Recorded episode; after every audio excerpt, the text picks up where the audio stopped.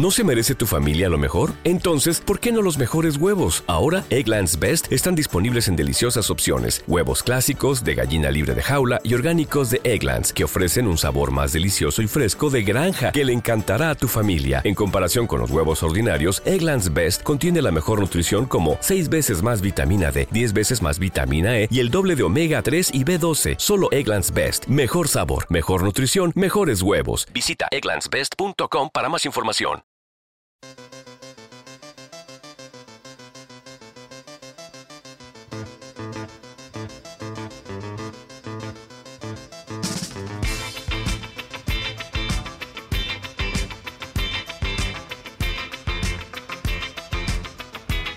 Cracosia Podcast.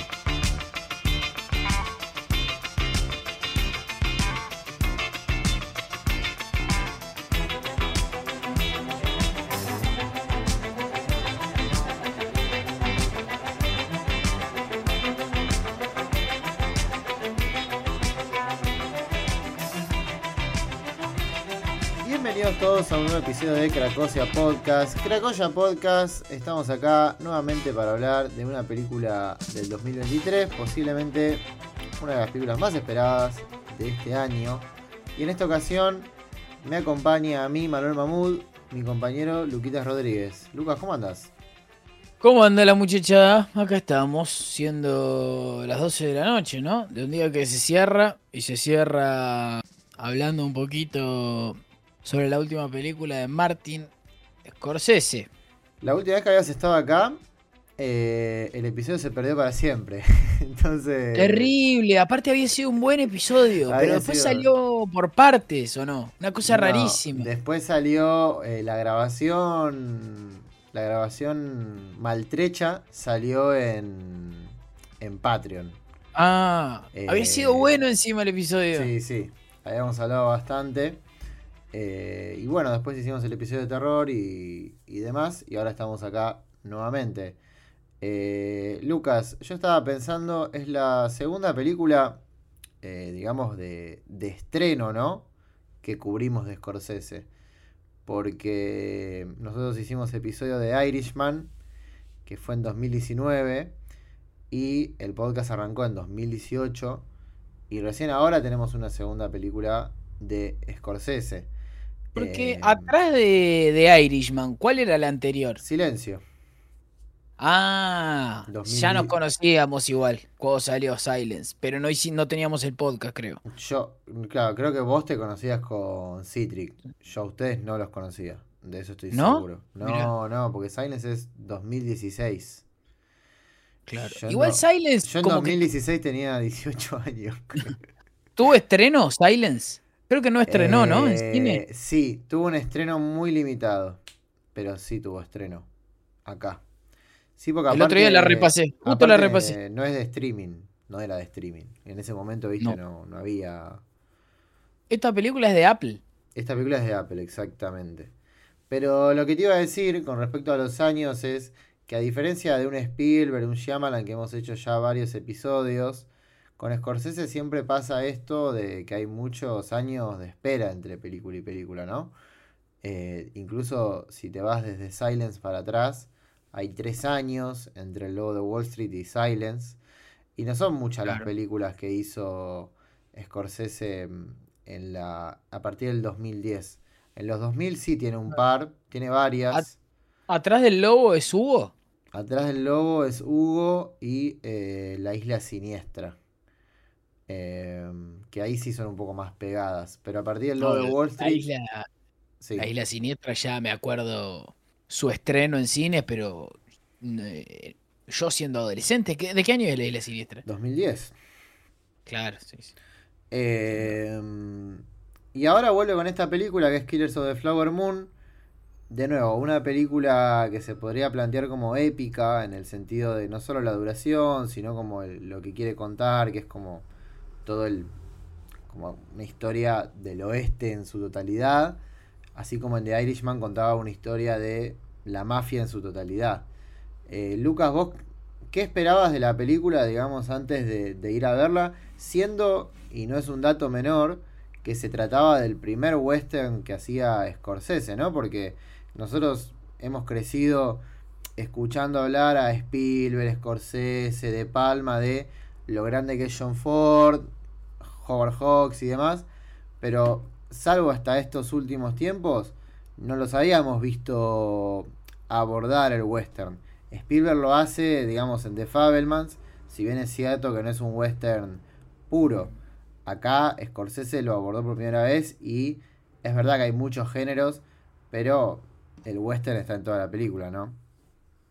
Sí, sí, es cierto. Eh, es raro, o sea, se siente un western la película porque evidentemente es por donde sucede y, y, estilos, formas y demás, pero es cierto que no es Río Bravo, ¿no? No es un... Sí, sí.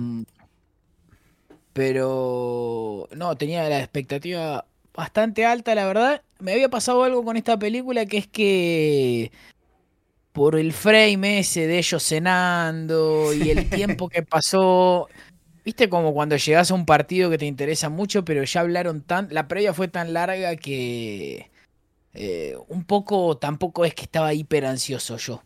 Me había, me había saturado un ¿eh? poco. Yo igual, sí. Me había saturado un poco. Pero apenas la vi ya apenas empezó y te das cuenta, bueno, lo que estás viendo, que es un estreno de un, de un artista tan importante después de, años y ser contemporáneo a, a, que, a que sigan apareciendo estas películas, a que estos nombres sigan haciendo películas y demás. Eh, no, me, me encantó la película y, y nada, la verdad la pude ver dos veces en el cine. ¿Vos la viste tres al final? No, yo la vi dos veces también. Eh, así que bueno, igual estamos, estamos en igualdad de condiciones.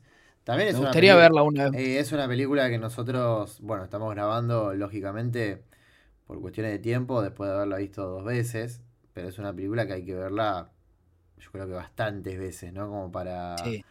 para dimensionarlo un poco.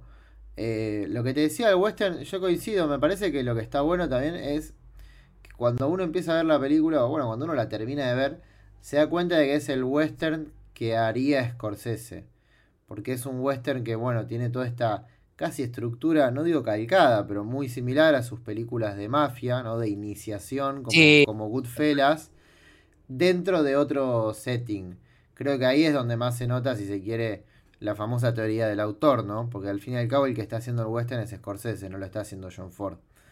Eh, Total. Hay algo de que generalmente las historias de Scorsese eh, tienen esto, ¿no? De ascenso y caída, o de momento próspero y caída, no sé, pienso en, en Buenos Muchachos, que que empieza, yo quería ser uno de ellos, y, y- y todo el atractivo que tiene eso, o en El Lobo de Wall Street.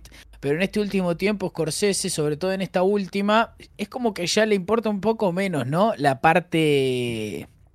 e- El engaño dulce del engaño. Esa idea de. Viste que muchas veces se habla sobre lobo de Wall Street de yo quiero ser Jordan Belfort o yo quiero. Sí. Hay algo. Esa parte cada vez se la, se la pasa más Scorsese, ¿no? Hay algo ahí de él. Viste que acá en esta película empieza, ya vamos a hablar seguro del principio, pero esa parte de, de la mentira no revelada o de el, lo malo no haciéndose presente, ese momento de primer engaño que puede llegar a tener eh, el dinero en el lobo de Wall Street o el, el dinero mismo en esta película, acá se lo, se lo saca de encima con ese primer montaje de cuando te explica eh, que los Osage eran el ingreso per cápita más grande del mundo y que era el único lugar del mundo donde eh, pueblos originarios o indígenas tenían choferes y que te lo va mostrando en fotos y ese sería como la parte del lobo de Wall Street de DiCaprio ganando, por decirlo de alguna manera, Claro. ¿no? Ese momento de el dinero con rienda suelta a toda marcha intentando comprar algo que no puede comprar. Acá medio que la película empieza cuando eso se empieza, cuando el velo se empieza a quitar, ¿no? No hay algo de O sea, vos yo decís que la quería ser uno película, de ellos. vos decís que la película ya arranca con la victoria de DiCaprio, digamos. Claro, yo creo que el lobo de Wall Street es ese primer, ese primer montaje de los indios Osage eh, ganando mucho dinero y viviendo una vida de... O sea, esa primera parte que... Esa primera parte de los indios es esa, pero el principio que nosotros asistimos a ese ritual y ese ritual se corta por el petróleo y un rock sonando mientras ellos están bañados en petróleo, que es el lobo de Wall Street. Acá empieza la película y se lo saca encima para mí. Y directamente va a, a, lo que viene después, ¿no? A, a, lo que deja ese camino. Sí, sí, también digamos lo que, lo que pasa, creo yo, con como son presentados ellos desde un principio, hay también una cuestión de sentirse fuera de lugar. Digo, no, no, no para querer decir que un indio Osage no pueda ser rico, pero claramente hay algo que les está excediendo a ellos y que los hace un poco, ni bien arranca la película, darte cuenta de que se está perdiendo la tradición. De hecho, justamente la película arranca con un rito, ¿no? No sé si ya querés como un poco hablar de eso, pero básicamente... Y hoy lo estaba pensando con respecto a eh, los otros ritos que se ven de ellos a nivel eh, literal, no digo simbólico, ¿no? Sino las escenas de rito que se ven en la película y cómo esta casi, esta, esta este rito, que es el que está en el principio, en el primer plano, eh, es uno de los pocos donde solo están ellos. Porque viste que después en la película, ya vamos a hablar igual de esto, ¿no? Pero como poco a poco en los ritos siempre está la gente blanca metida en el medio. Sí, sí, de hecho el casamiento es con, con el personaje de DiCaprio. Claro. es lo que dicen ellos, la película empieza con estos indios haciendo su ritual eh, ya en un momento de... como que ellos asumen que ese mundo tradicional se está por... No sé si se está por caer, porque de alguna manera esa llama tradicional siempre va a estar viva, pero que bueno, que el cambio, que el cambio de época va a venir con eh, la revolución industrial, con ese tren del principio, y con eso van a venir la, la desritualización de, de su propio pueblo, ¿no? Nosotros medio que tenemos ahí gente espiando ese rito, medio que nosotros vamos a poder ser esos que espían eh, esa verdad revelada que puede llegar a tener ese mito y ese rito y ellos diciendo que nuestros hijos van a ser creados por blancos, van a hablar distintos idiomas, hay algo ahí ya con, con ese mundo industrial que, se lo va a llevar puestos. ¿Cómo se lo va a llevar puestos? Justamente con, ese petróleo que tiene abajo. Hay algo muy bueno también como del mal, entendiendo que tiene que dar un paso atrás para dar un paso adelante, ¿no? Digo, no solo cómo, cómo arrancan los indios la película, sino también cómo es presentado el mal. Básicamente al principio parece que el mal no existe, ¿no? Eh, obviamente está oculto y todo, eh, y cómo eso también se va, se va haciendo de abajo. Eh, lo, cual, lo cual está bueno porque si uno piensa en los indios, ¿no? Todos bueno, los exterminios, incluso trasladándolo a nivel local, ¿no? Si uno piensa en los indios de acá, piensa en la campaña del desierto, por ejemplo. Eh, uno siempre los piensa como una minoría, ¿no? básicamente. y acá es casi hasta se lo toma de forma irónica. Scorsese, por ejemplo, en esa escena donde hay un vendedor de autos, viste, blanco, que le quiere vender a un indio y le está suplicando de, de, rodillas para que le compre el auto. Pero incluso en esa súplica ya hay como una mueca de odio hacia esta minoría que tomó el poder porque se lo encontró, eh, básicamente. Después también hay otra escena, ¿no? Donde están en, el, en la funeraria, me acuerdo que le quieren, que al personaje de DiCaprio le quieren cobrar como si fuese un indio. Sí. Eh, y el tipo de la funeraria le dice, pero estos no laburan nunca. Y yo me mato laburando. Sí. Eh, nada, toda una inversión eh, de los roles con respecto incluso a otras películas de western que, uno ha visto a lo largo de, de los años. volviendo al principio de la película, también se deja un poco en claro cómo es toda la situación y este mal, que si bien yo digo que es oculto, es cierto que en el principio de la película ya te marcan que está oculto. Con este montaje, ¿no? De todas las muertes de los, de los indios. sí. Eh, y el más, si se quiere, explícito, que es el de esta chica que está dejando a su bebé, viene un blanco, le pega un tiro y no pasa absolutamente nada, ¿no? sí. Eh, incluso Que es un sí. Scorsese total, ¿no? Ese, esa, ya- vos ya ves cómo filma ese asesinato y sabés que estás en una película de Scorsese. Parece un asesinato de, eh, de Irishman, tranquilamente. Bueno, tiene mucho de eso la película. No sé, Sí. O sea, yo no sé si. La verdad que no me acuerdo tanto ahora las muertes de las otras películas de Scorsese, pero yo siento que desde Irishman las noto como más secas, ¿no? Como que. ¿Viste Yo creo que sí, sí. Yo creo que él hay algo de... eh, no, no, no, tiene esa, esa cuota que tenía antes de, de mostrar lo cool, ¿viste? O, de seducir mediante el, el logo de Wall Street. Esto de el yate o buenos muchachos. Buenos muchachos que tenía eh, el momento donde vos querías ser uno de ellos. Yo quiero ser uno de ellos, quiero sentarme en su mesa. Eh, eso Scorsese medio que yo creo por decisión, por decisión. eh, primero porque ya, ya lo contó y después porque nada, hay, una, hay una situación de, de un artista terminando, poniendo la firma.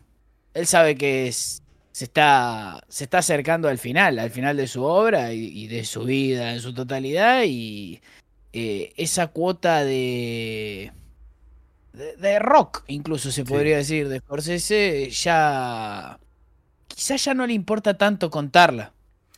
Bueno, me parece que también hay algo con los personajes de, de DiCaprio en estas últimas películas. O sea, pensando, por ejemplo, en el logo de Wall Street, que tiene como esta cuestión de verlo como un... No digo que lo pone para ser de tarado, pero sí que son personajes que, que no, no terminan nunca de entender nada. Me parece que acá más, más aún que en el logo de Wall Street. Pero hay toda una cuestión, no solo en la Está claro. no Sí, solo la sí, está actuación claro. de, de que el personaje es un tarado. Eh, lo que pasa que acá me parece que hace como el camino, no sé si inverso, pero hace un camino que desafía un poco las expectativas porque al principio, podemos hablar si querés ya de la llegada de él, ¿no? Él llega a este pueblo con, con una locomotora, ¿no? Con todo lo que eso Sí. significa. Es un veterano de guerra, ¿no? Viene, vuelve con su, con su familia, se va como a hacer de abajo de nuevo. Es como el típico camino del héroe, ¿no? Básicamente, ¿no? Sí. De, de alguien que viene de abajo y se tiene que volver a hacer. Eh, pero acá incluso ya en el, ya en el comienzo, cuando él tiene la primera charla con el, con el tío, ¿no? Con Mm. De Niro, lo ves en una posición de, no solo de desconcierto, sino de no saber dónde estar parado y también de como poca inteligencia. Digo, vos te das cuenta en estos primeros minutos que el tío ya lo, lo- le, le sacó la ficha y lo controló en dos minutos. Preguntándole, Sí. por ejemplo, qué tipo de mujeres le, le gustan y, y demás. Eh, Ese primer encuentro con ellos es, eh, es espectacular. Eh, él llega en el tren, justamente re- Revolución Industrial y demás. De hecho, el, el tío va a cerrar su como su último diálogo va a ser de el tío diciéndole soy el que los hizo entrar en el glorioso siglo XX.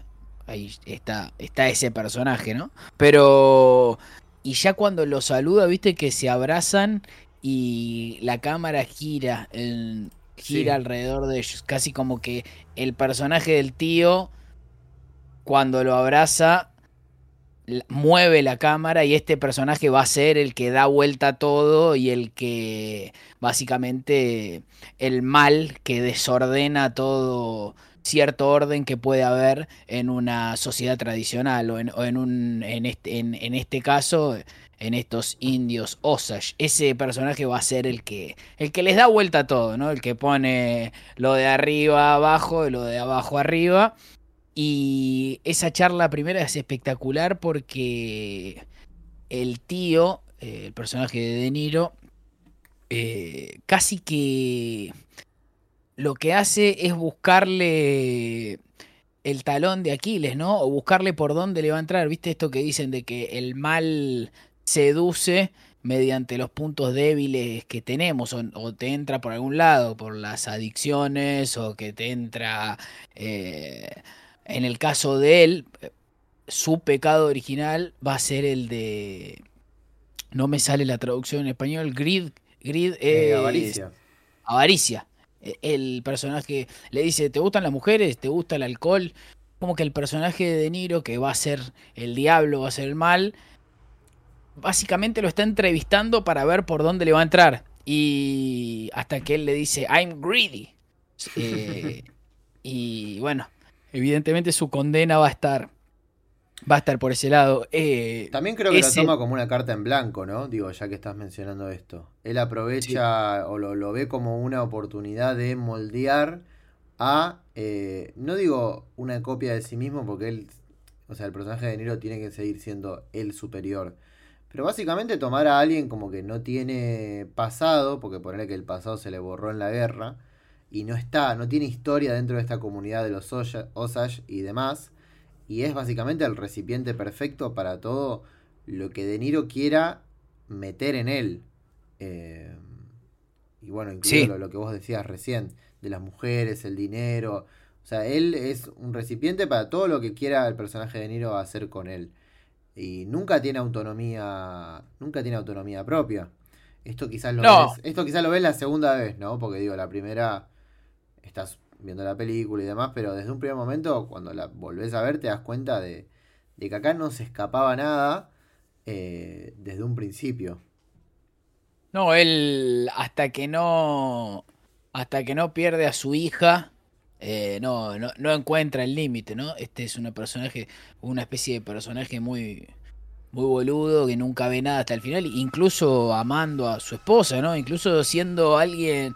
Yo creo que el personaje de, de DiCaprio eh, es un buen tipo. Me parece. Es una persona. Es un personaje. Eh, real en el sentido de, de su humanidad. No yo creo que el, mal que, se le mete y, lo hace hacer todo lo que lo hace hacer, obviamente es una...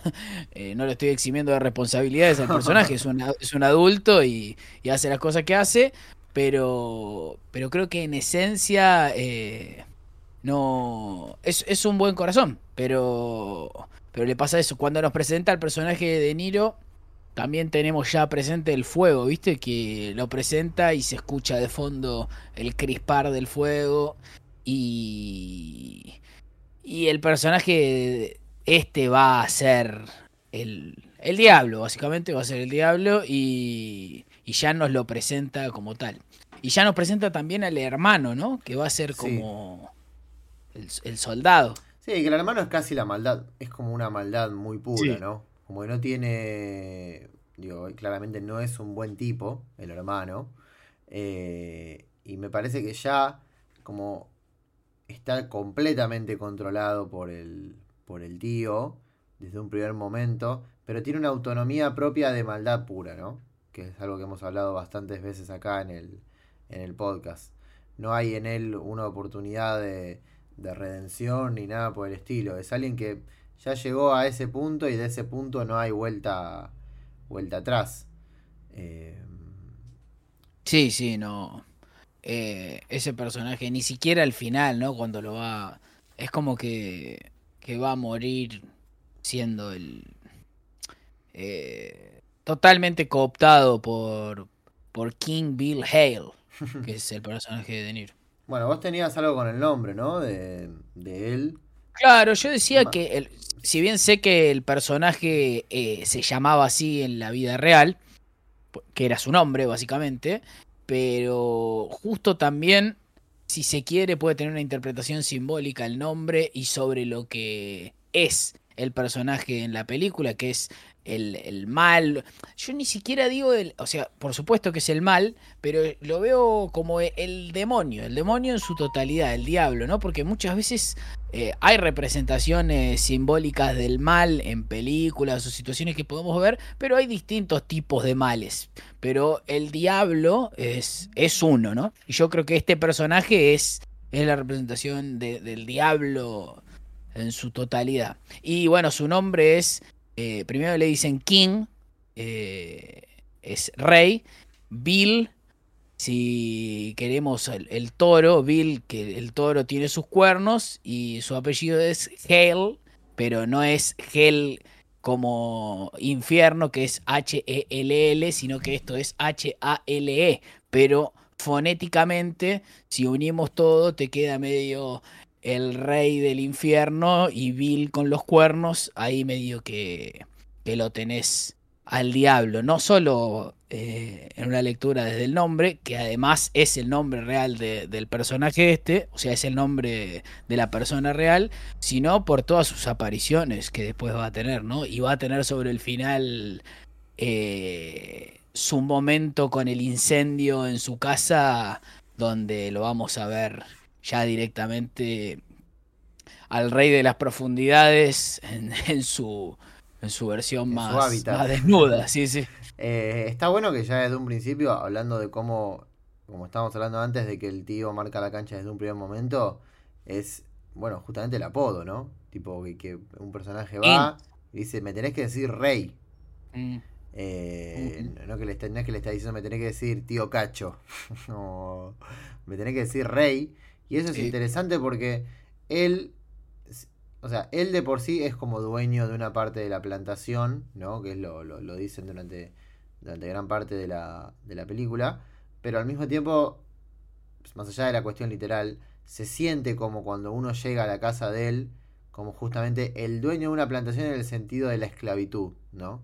Digo, lo cual es raro porque vos estás viendo una película donde te están contando que los indios son la gente rica y demás, pero llegás a la casa de, de Bill Hale y eh, te recibe como el rey, ¿no? E incluso tiene como a los indios trabajando casi que para él.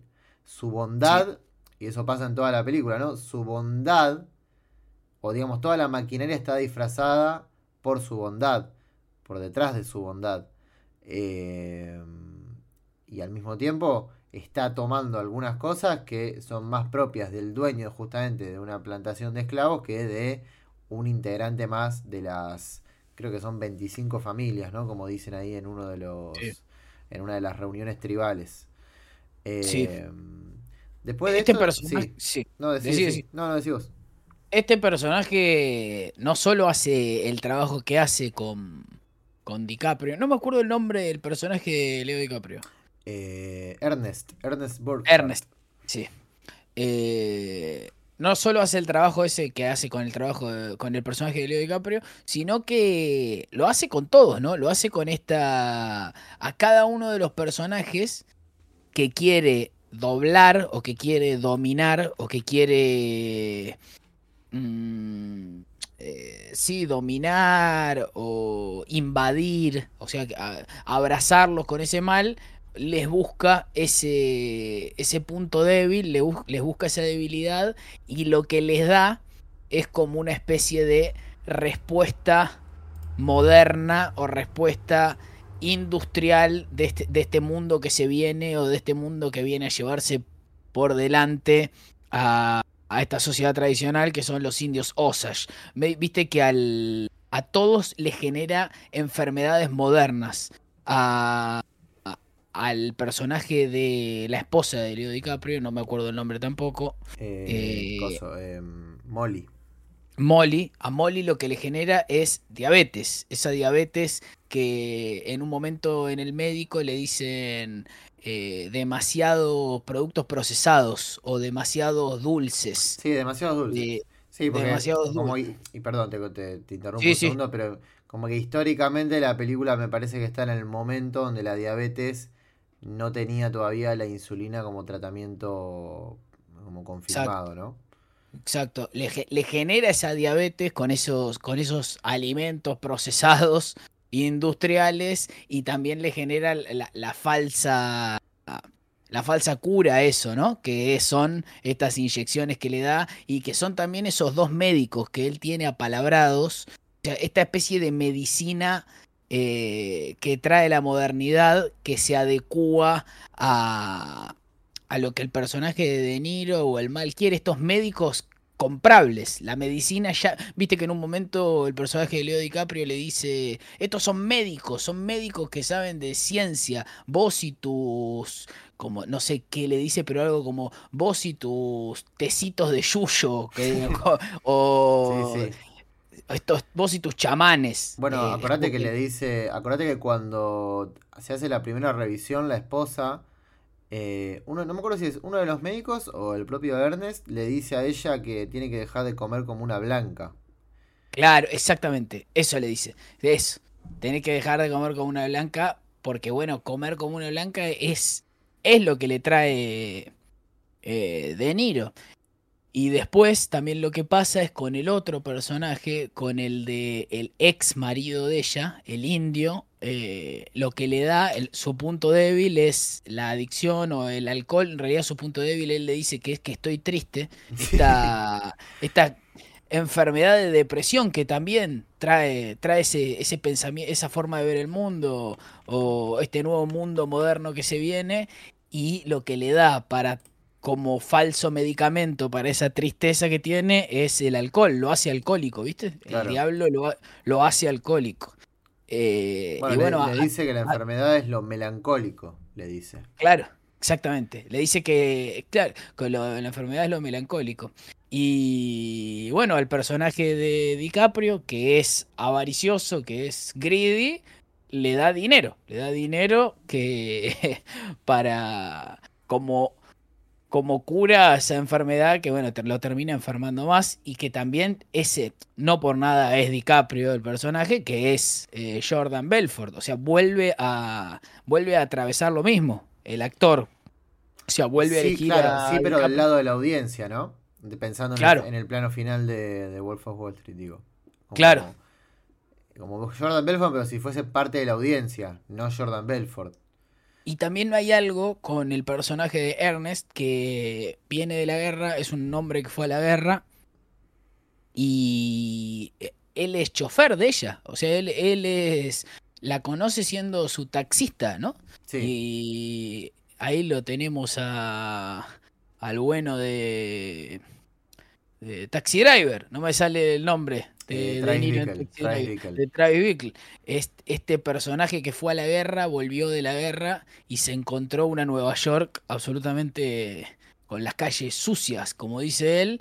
Y bueno, pasa lo que pasa en Taxi Driver y acá tenemos el personaje que vuelve de la guerra y se encuentra no te digo que es Nueva York sucia, pero es como una sociedad tradicional totalmente totalmente tomada por esto, sucia, y, bueno, con su sale a, ser chofer y la conoce a ella. A, diferencia de Travis, acá hay algo que, que el mal no puede vencer, que es el, el amor de ellos que se sostiene hasta el final, ¿no? O sea, terminan separados, por supuesto, eh, y eh, eh, lo dice Scorsese al final, terminan en distintas tumbas, pero hay algo ahí que, que bueno, que, que nos mantiene incluso a nosotros hasta el final expectantes, hasta esa charla entre ellos dos. Bueno, vos fíjate que cuando la... O sea, no es la primera vez, pero cuando está... Eh, sí, cuando después de que el tío le introduce la idea en la cabeza de que tiene que enamorarse de ella, eh, esa primera vez, viste que le hace el plano del retrovisor de Taxi Driver. Sí. Eh, para verla a ella. entonces no es solo... Hay una cuestión también como de la forma para presentar lo que, de nuevo, ¿no? nos retrotrae a una de las películas más conocidas de, él. Eh, pero con todo lo que estás contando de cómo el tío va controlando, es lo que poco a poco uno va viendo en la película, que es una gran red de conspiración, ¿no? Que, parte de, obviamente, del tío y que se, se expande por el resto de la, de la comunidad. Y es algo que obviamente vos lo estás contando así eh, por encima, pero no es algo que te presentan de una, sino que lentamente la película, por ejemplo, arranca con una de las hermanas que ya está enferma una vez que arrancó la película, ¿no? Que es básicamente la primera hermana en, en morir. Eh, que tiene como una enfermedad de... No me acuerdo la palabra que usan. Pero está bueno porque usan una palabra eh, que la trae el tío también a la mesa. O sea, el tío les dice que ella tiene una enfermedad, creo que es consuntiva, una, una cosa así. Sí. Es una palabra medio, bueno, médica, ¿no? Eh, pero es algo que no entiende, o sea, el, el Osage no entiende, digamos, porque la, la trajo el tío a la mesa. Entonces la justificación que tienen después para la muerte es justamente que la mató esa enfermedad. Traducido o dicho de otra manera, es lo, la mató lo que trajo el tío. Sí. Eh, también para como para esa hermana. Eh, Después, eh, también en la ciudad estaba esto de, de cuando ellos se conocen y tenés esta, como, viste, la carrera de autos. Sí, un poco también. también, desplazando al, al, al caballo, ¿no? Eh, de hecho, eh, hay muy poco caballo en la, en la película. Sí, Eh, desplazando al caballo y ya el personaje de Molly, viste que le dice, jugaste plata ahí y él ni siquiera, él, él se pierde en esa carrera, ¿no? Esa carrera que, que un poco es lo, es lo que mata a ese pueblo. Esa carrera de autos, esa carrera de, viste que están apostando incluso. Medio que esa carrera uno podría incluso decir que, que la organizó el tío. Incluso aunque quizás no Sí, la sí, organizó. no, sí, se entiende. Se entiende, se entiende. Eh, iba a decir algo más con respecto al pueblo. Eh, ya después de ahí, como que la película dentro de todo avanza bastante rápido, ¿no? Hasta el casamiento de, de ellos, me, me parece. Sí, sí. Sí, sí, su enamoramiento. De hecho, eh, sí, es mu- muy rápido el enamoramiento de ellos. Ellos se enamoran y el- algo que me faltó decir, que es que en el cine fui dos veces a verla y el personaje de Hale al principio, obviamente porque es De Niro, y lo va a mantener hasta el final también, eh, es seductor, es, es gracioso, eh, al principio la gente no sabe bien si es malo o si es bueno, y bueno, porque eso también es la naturaleza de ese, de ese mal, ¿no? Tiene que ser seductor, tiene que ser gracioso, tiene que ser eh, cautivante. Incluso al final, cuando él ya es eh, el peor personaje de la película y nosotros ya tenemos revelado que, que bueno, es quien, quien le hizo todo ese mal a todos esos personajes. eh, sigue manteniendo sus chistes. Viste que al final cuando lo van a... él se entrega. Eh, cuando lo va a buscar la policía y, y se tira unos chistes, se ríe, eh, va preso con, con tranquilidad, como un mal que sabe que, que va a vivir eternamente, ¿no? En esa charla final donde él le va a decir, eh, se van a olvidar, se van a olvidar y, y se van a acordar que, que les hice las calles, que les traje los médicos, que hice las escuelas, eh, algo así como un poco lo que decías al principio de que el primer engaño del diablo es hacerte creer que no existe como tal, ¿no? De hecho, yo no Sí. creo que ninguno de los personajes de la película conoce a lo que se enfrentó, salvo el personaje de Molly, que, Claro, sí. Que lo ve a él, ¿no? Cuan- Viste que la, la madre o la abuela de ellas les dice cuando veas un búho eh, te va a llegar la muerte. Y sobre el final ella cuando está convaleciente eh, lo ve, lo ve a, a King Hale y ella sí sabe a, a lo que se enfrentó. Pero ni el personaje de DiCaprio, ¿no? Igual que en el Lobo de Wall Street también, ¿no? Que el personaje de DiCaprio es un imbécil que está contento porque eh, tiene un trato especial en la cárcel, ¿viste? Un personaje que no entendió nada. Y yo creo que acá pasa un poco eso. La única que sabe a lo que se enfrentaron eh, es el personaje de Molly.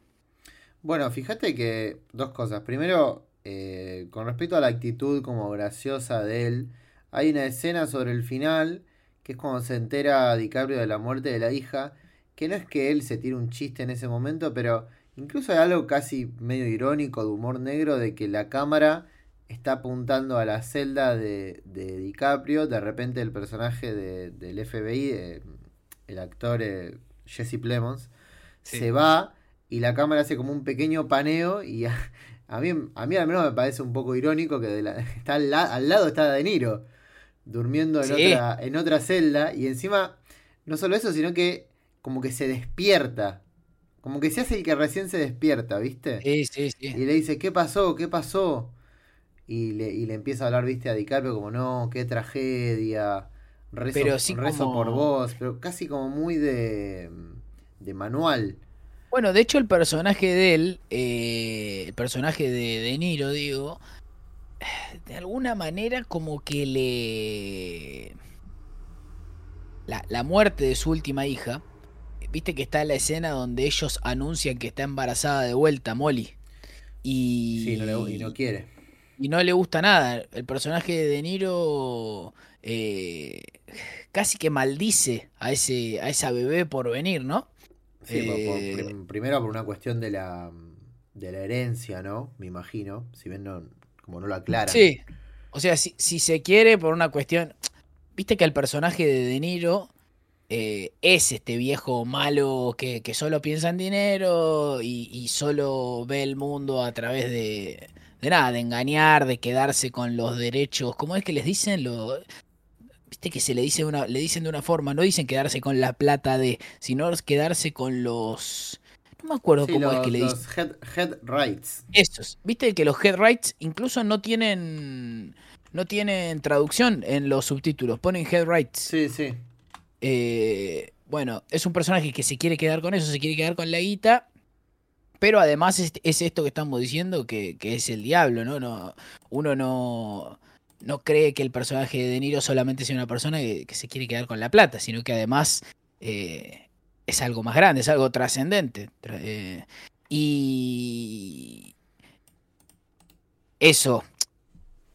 El Sí, personaje cuando se entera, cuando se entera que van a tener una hija nueva, uno podría decir, bueno, se pone, lo mira mal porque esa herencia ahora puede terminar en manos de, de esta nueva bebé, pero además tiene esto. Yo creo que el personaje, ahí medio que lo, lo maldice, la maldice. Viste que esa, esa bebé nace enferma y se tiene que ir por una cuestión de una enfermedad respiratoria.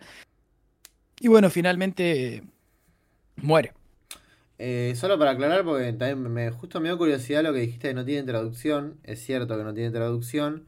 Lo que sí dice en Wikipedia, y lo leo tra- traducido, ¿no? Dice, los derechos de cabeza, bueno, los derechos de cabeza, ¿no? Los head rights de, de los Osage son derechos de propiedad protegidos por la ley federal que dan derecho a su propietario a recibir un pago trimestral del patrimonio minero de Osage, que entiendo que es lo del Claro. petróleo, ¿no? Viste que el nuevo mundo este tiene la disposición esa que ellos son los dueños de la riqueza, pero necesitan un- una especie de titular que, que los avale en el banco para darles el dinero.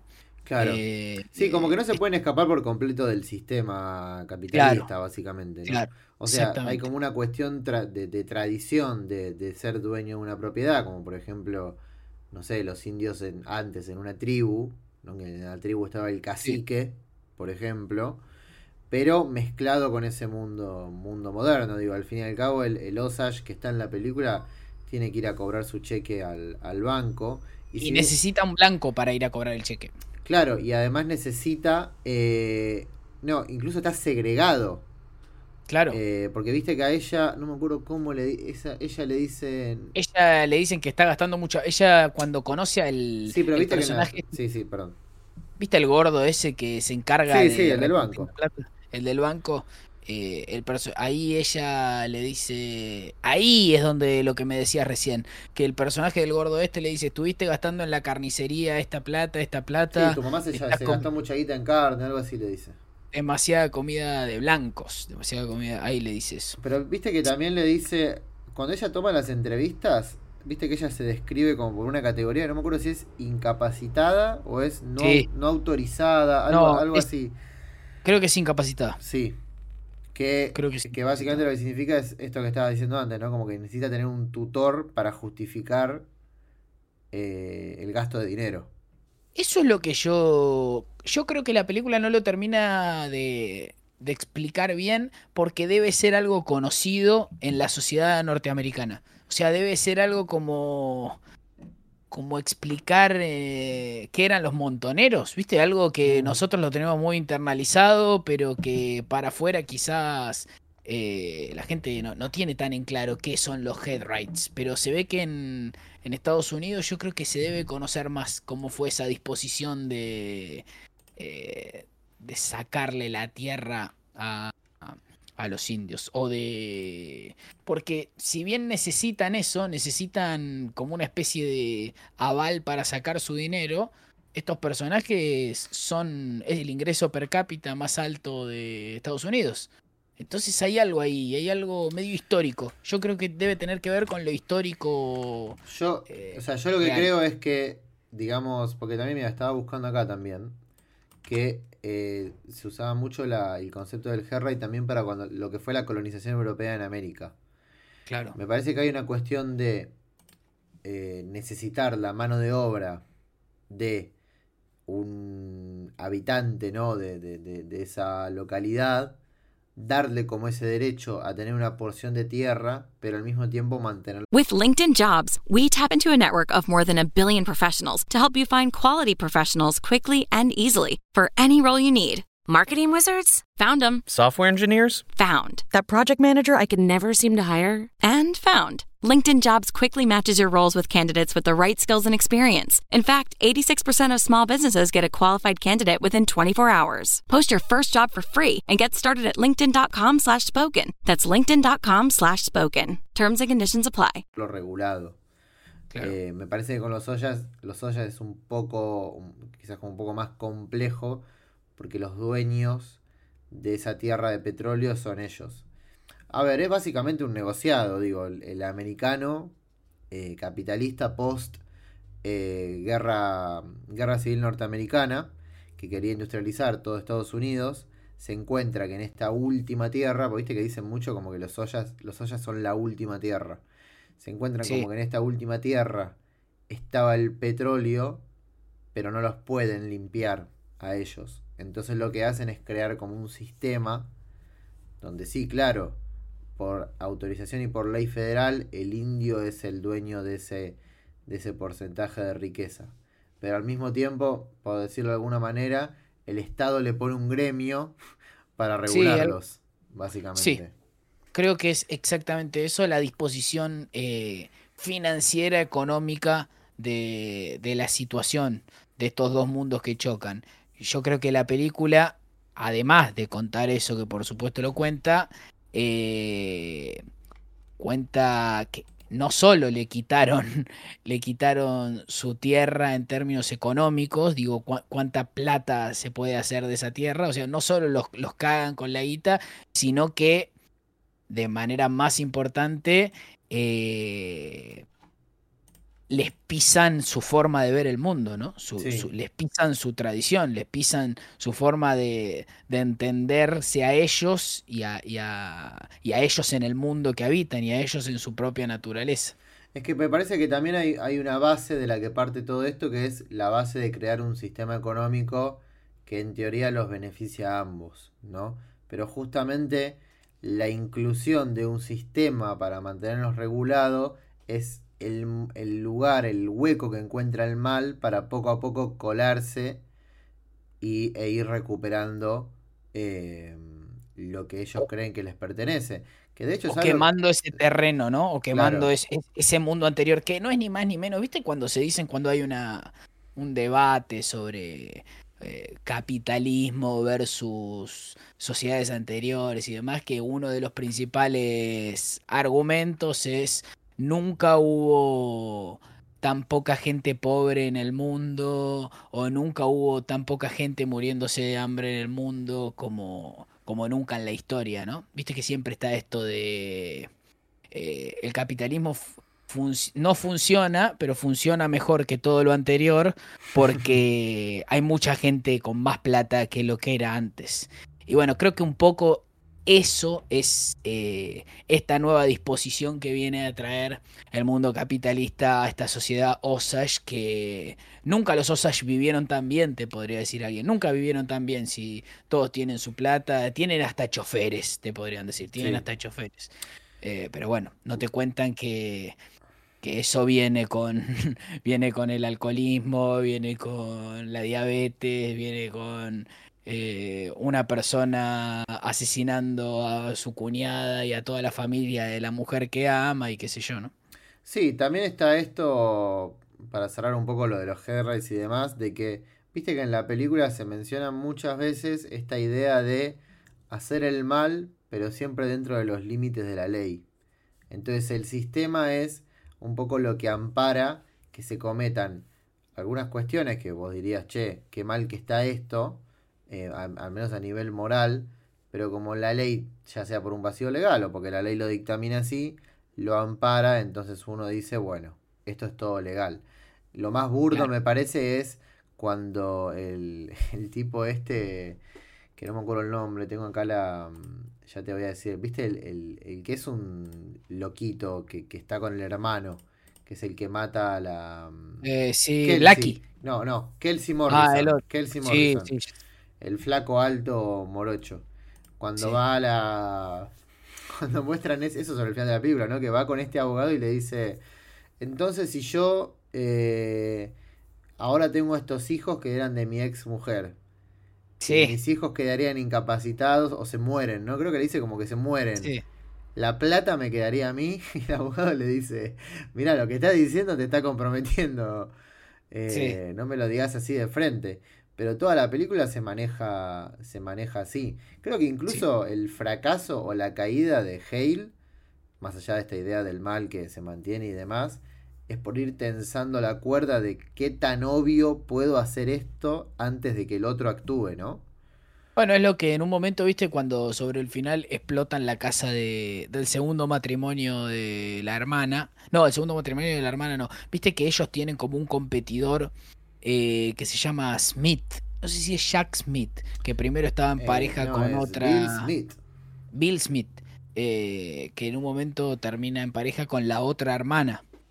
también por la plata, ¿no? Sí. También por, por los headrights de la hermana y le explotan la casa y vuelve el personaje Hale, que había, había ido a una, una, convención de no sé qué, y el viejo, el gordo este del, del pueblo le dice cada vez está siendo más obvio. Hay algo ahí de que él empieza a cada vez tensar más esa cuerda. Otra cosa que vos lo habías dicho al principio es que el personaje de, de Niro, este mal que, que ve primero porque los conoce. Viste que él tiene un. Cuando lo conoce a DiCaprio, le dice: Vos tenés que conocer a los Osage.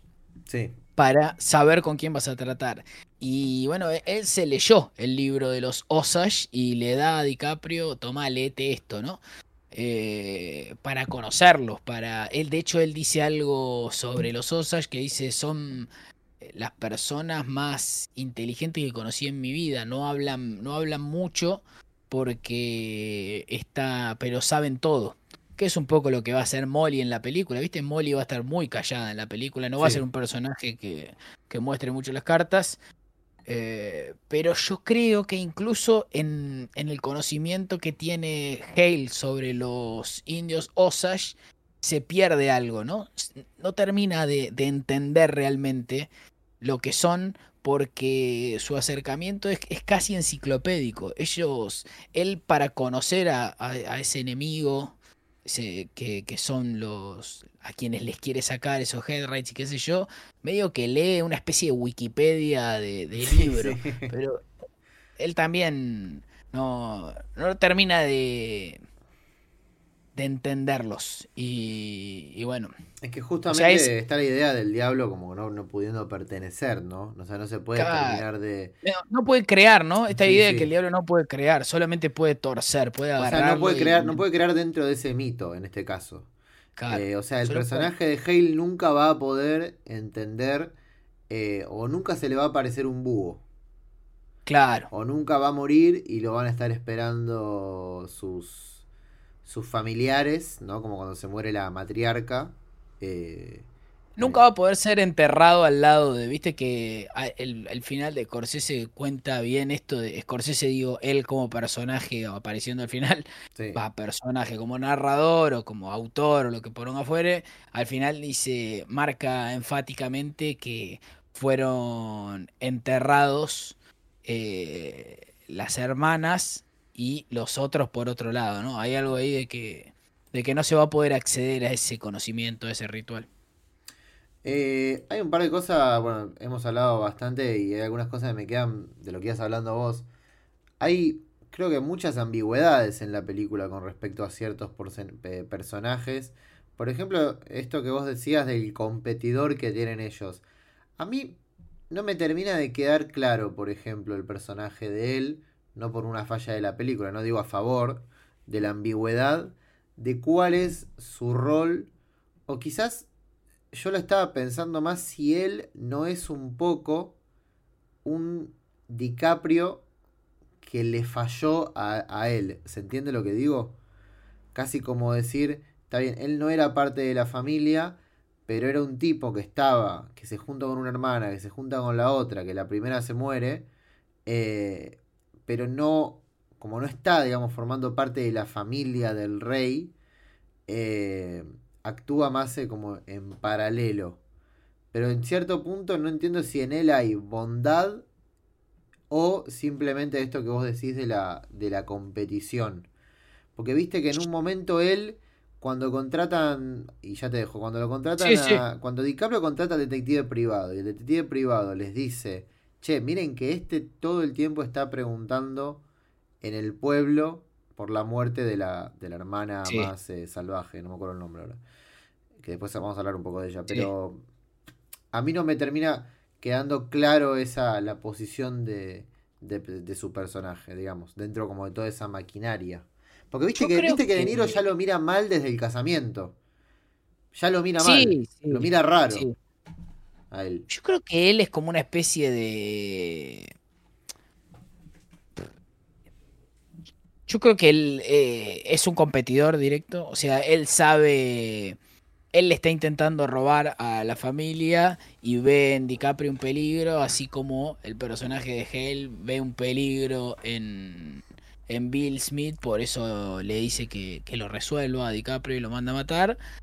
Pero sí que no es de la banda de, de Hale, ¿no? Es como una especie de, de extensión de, de esa forma, pero, pero como una especie de arresto individual o uno supone que... No sé, no... o sea, siento que no, siento que no pasaría la... O sea, siento que no pasaría la barrera de maldad que sí cruza Hale. Yo no lo veo a él explotando la casa de los Hale para matar a los demás. Como que es un personaje que se queda ahí, en la maldad. No hay tanta maldad. No digo que sea bueno, porque digo, se muere una hermana y te casas con la otra, es un poco... Y aparte la cara, ¿no? Y, aparte es Smith. Ya es Smith. eh, eh Sí, yo creo que competidores, ¿no? De vuelta sobre esta idea de capitalismo voraz, medio que em, una especie de ley de oferta y demanda, eh, competencia por, por, por el dinero y demás. Yo no creo que en él haya como un, un reverso o una contestación buena de DiCaprio. Tendría que verlo de vuelta igual, ¿eh? Porque sí. que está claro que no tiene nada que ver con. No tiene nada que ver, me refiero a que no tienen relación con el personaje de Hale, no. Sí, lo que está bueno es que le pone los puntos a DiCaprio, ¿viste? Cuando le está en la casa y lo. Buena reunión tiene. Lo manda a la concha de su madre, básicamente. Sí. Eh, le dice: ¿Te pensás que soy boludo? Y vos estás acá eh, conmigo. Y me parece que incluso la muerte de él, que vos antes decías no, me acuerdo si ya lo mencionaste, ¿viste el diálogo que le dice, che, le estás haciendo un poco obvio, así lo dijiste, ¿no? Sí. Eh, casi que para quitarse de medio a esta fuerza, si se quiere mirarlo de esa manera como de competidor, es al único que lo tienen que hacer literalmente volar a la mierda. Sí. Eh, porque no le pueden vencer, si se quiere, la sutileza. Eh, yo creo que el que sí es el, reverso de DiCaprio es el héroe de la película, que es... ¿El FBI? Este policía. No, el FBI como tal, de hecho me parece que la película hace algo muy bueno para separarlo, o para separar a esta banda de personas que, que va al pueblo a resolver estos asesinatos, viste que ella dice, o no me acuerdo si la abuela le dice a Molly algo de eh, confía en el hombre del sombrero o busca al hombre del sombrero busca al hombre del sombrero. Al principio ella le regala un sombrero a él. cuando lo deja entrar a la casa, le da. Eh, cuando digo, hablo de DiCaprio, ¿no? Cuando es el chofer de ella, le regala un sombrero y lo deja entrar a su casa. Y finalmente, creo que es algo. Esto es algo que decía Citric. El hombre del sombrero eh, termina siendo este policía, ¿no? Que se presenta en la casa, que lo vemos, la primera vez que lo vemos, vemos una silueta que es justamente un hombre, un hombre con sombrero y bueno, le abren la puerta y viene a preguntar sobre qué está pasando en este lugar. Pero yo creo que la película tiene una posición interesante sobre que se queda con el héroe, ¿no? Con el personaje este y no con eh, la institución FBI o la institución Washington yendo a liberar a estos eh, indios Osage de, de estos asesinos que se quieren quedar con su plata, porque viste que cuando están haciendo los interrogatorios, no sé si los interrogatorios o cuando van, se presenta el hombre del sombrero con su equipo de trabajo, entre los que hay un indio también, eh, eso es importante, eh, se presenta con, con, los jerarcas ahí de, de los indígenas, le dice, ustedes vinieron porque tuvimos que mandar 20 mil dólares a Washington para que se hagan cargo o vinieron para, para resolver un, eh, este caso.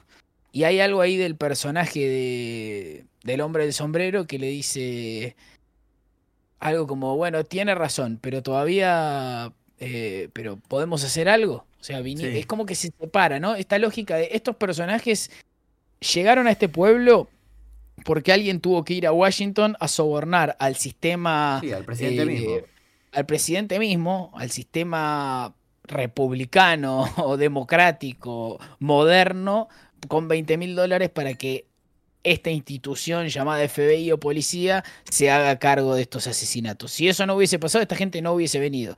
Pero este personaje del hombre del sombrero eh, es el que eh, lo termina resolviendo y, y, uno entiende que no es que lo hizo por dinero, ¿no? Este personaje del hombre del sombrero no, lo resuelve por dinero, sino por, por una cuestión ahí casi heroica de, de querer encontrar la verdad. Bueno, un dato no menor, eh, que es un poco anecdótico, pero me parece que tiene bastante sentido, es que cuando la película estaba en su etapa de preproducción, no digo, ya se había anunciado, esto te estoy hablando de 2019 a 2021, por ahí. Mm. Eh, en realidad, el que iba a ser el protagonista, perdón, voy a decirlo de esta manera, DiCaprio iba a ser en la película el agente del FBI. Y ah, Jesse Plemons, que es el actor del que va a ser, que es el del FBI, iba a ser el personaje de DiCaprio. Y no me acuerdo muy bien cómo fue, pero eh, como si te dijese, al mes de la preproducción, Scorsese se dio cuenta de que tenía que ser al revés de que DiCaprio tenía que ser el Ernest y que, eh, bueno, Jesse Plemons tenía que ser el agente del, del FBI. Eh, sí. Pero, digo, más allá de lo anecdótico, digo, está esta cuestión como muy evidente del espejo entre los dos. Claro. Eh, y uno ve la película y yo no sé si lo veo, no es que no lo veo a DiCaprio como el agente del FBI, pero me cuesta sacarlo de este papel así como de tonto eh, porque incluso cuando DiCaprio hizo de un agente barra detective en una película de Scorsese que era en la isla siniestra, tampoco entendía nada. Eh, el personaje corre de atrás. Corre todo el tiempo de atrás. Entonces digo, a nivel lógica de cómo siguen avanzando las películas de él, eh, tiene todo el sentido del mundo. Digo, el rol en el que terminó uno y el rol en el que terminó el, el otro. Eh, hablando un poco de las familias, digo, toda la película, no sé si vos lo leíste en otros lados, pero se está hablando mucho de la película, se la, describe, se la describe mucho a la película como un funeral muy largo, ¿no? Eh, no, no, pero no como malo. O sea, sí, hay gente, hay gente quejándose de la duración, pero digo, no, que toda la película es un funeral de tres horas y media. Eh, un poco sí, ¿no? Sí, sí, de hecho, ellos empiezan empiezan enterrando su tradición. No enterrándola como como algo para no usarlo más, ¿no? Casi, casi como escondiéndolo, inconscientemente como esto tiene que quedar en la tierra. De hecho, ellos van a terminar en la tierra porque finalmente van a morir, pero ya tenés algo ahí que es que ellos entierran una pipa, ¿viste? Y lo primero que vemos después, eh, cuando nos, presentan a los indios y demás, eh, es como fuman, fuman tabaco. Cuando nos presentan el personaje de Leo DiCaprio, venimos del enterramiento de una pipa, que es como el fumar tradicional, si queremos, y después vemos a un, eh, un indio en el colectivo fumándose un, un Malboro, qué sé yo, no un Malboro, pero un Lucky Strike, esa, ese cambio. Bueno, viste que lo, con respecto a la tradición, está muy bueno que el, viste que el primer movimiento de la película es como un ascenso al cielo. Son las manos como tomando esta pipa y es un plano vacío. O sea, la película arranca con un plano vacío y la pipa elevándose. Creo que es una pipa. sí, es una pipa. Elevándose con estas manos que lo llevan al cielo y que después, bueno, lo, como lo entierran, ¿no? Como vos decías. Y que una vez que se entierra la tradición es cuando sale el petróleo para, para arriba. Está bueno también, eh, hay un plano en la película que yo todavía no, no termino de, como de dilucidar cómo carajo lo hizo, que es el de los dos ojos de los pibes mirando desde afuera de la, de la choza, que es terrible el plano a nivel, a nivel visual. Eh, y un poco para dar un puntapié, aprovechando esto de los ojos, como esta, que también es una película de miradas, ¿viste? Eh, hay mucha mirada como, en especial en el personaje de ella, me parece. Esta, esta mirada juzgadora, ¿no? Como mucha cámara lenta, eh, me hace acordar también un poco a. No es, para, no es para repetirnos, pero ¿te acordás el funeral de Copland? Sí. Que se están viendo todos con todos. Buen, gran funeral. Eh, acá no es en el funeral, es en el casamiento, ¿no? Que, Viste que está ese. Hay como un paneo que es, una, es el punto de vista de ella y va pasando por las caras de todos los, los blancos. Está De Niro, está el banquero y demás. Y creo que ahí a ella le empieza a caer un poco la ficha de qué es lo que está pasando en realidad. Eh, que igual ella ya se lo sospechaba, digo, en el primer casamiento que hay en la película, están hablando ellas cuatro como cuchicheando en, en el idioma de ellas, diciendo, sí, ya sabemos que estos quieren la plata nuestra y, y les chupa un huevo todo. Pero lo que no están viendo en ese momento, que era lo que hablábamos antes, ¿no? Es, no ven el mal como el mal real eh, como más allá de lo, de lo material. O sea, el mal como concepto no lo están viendo. Y creo que es lo que ella un poco va eh, de manera progresiva cayendo en la, en la película. De hecho, eh, el personaje de Hale, que se encarga de, de, seducir a cada uno de los, de los demás con, con sus debilidades y demás, ve en DiCaprio eh, que es lindo, viste que le dice you're handsome. O sea, él lo... Y justamente con esa belleza de DiCaprio es con lo que les va a entrar a, a estas hermanas. Viste que en un momento, cuando están hablando sobre los demás, que dice que es un coyote que quiere el dinero, eh, el personaje de Molly dice, sí, yo ya sé que quiere la guita, yo ya sé que quiere la guita, que es un coyote, pero mira qué lindo que es, le dice, pero es un coyote lindo o algo así. Eh, va a utilizar lo, lindo que es DiCaprio para, justamente para colarse también en ese lugar. Eh, él en, en, un momento, Hale le vuelve a decir algo algo de, no sé, no le dice babyface, pero algo de, creo que es una de las veces que le va a decir, movete, solucioname esto, qué sé yo. Eh, ¿Quién a quién? ¿Hale a quién? Hale a DiCaprio. Sí. un momento también vuelve a hacer referencia sobre, sobre su belleza, su belleza como algo, como una posibilidad, ¿no? Para, para engañar también. O sea, no, no, termino de entender. O sea, vos decís que hay una escena que Hale le dice como lo de la belleza de DiCaprio para moverse con respecto a la mujer. No, no, no. Hay, hay distintos momentos de la película donde se hace referencia a, a DiCaprio como, Como como alguien bello, lindo. Sí, como sí. alguien lindo.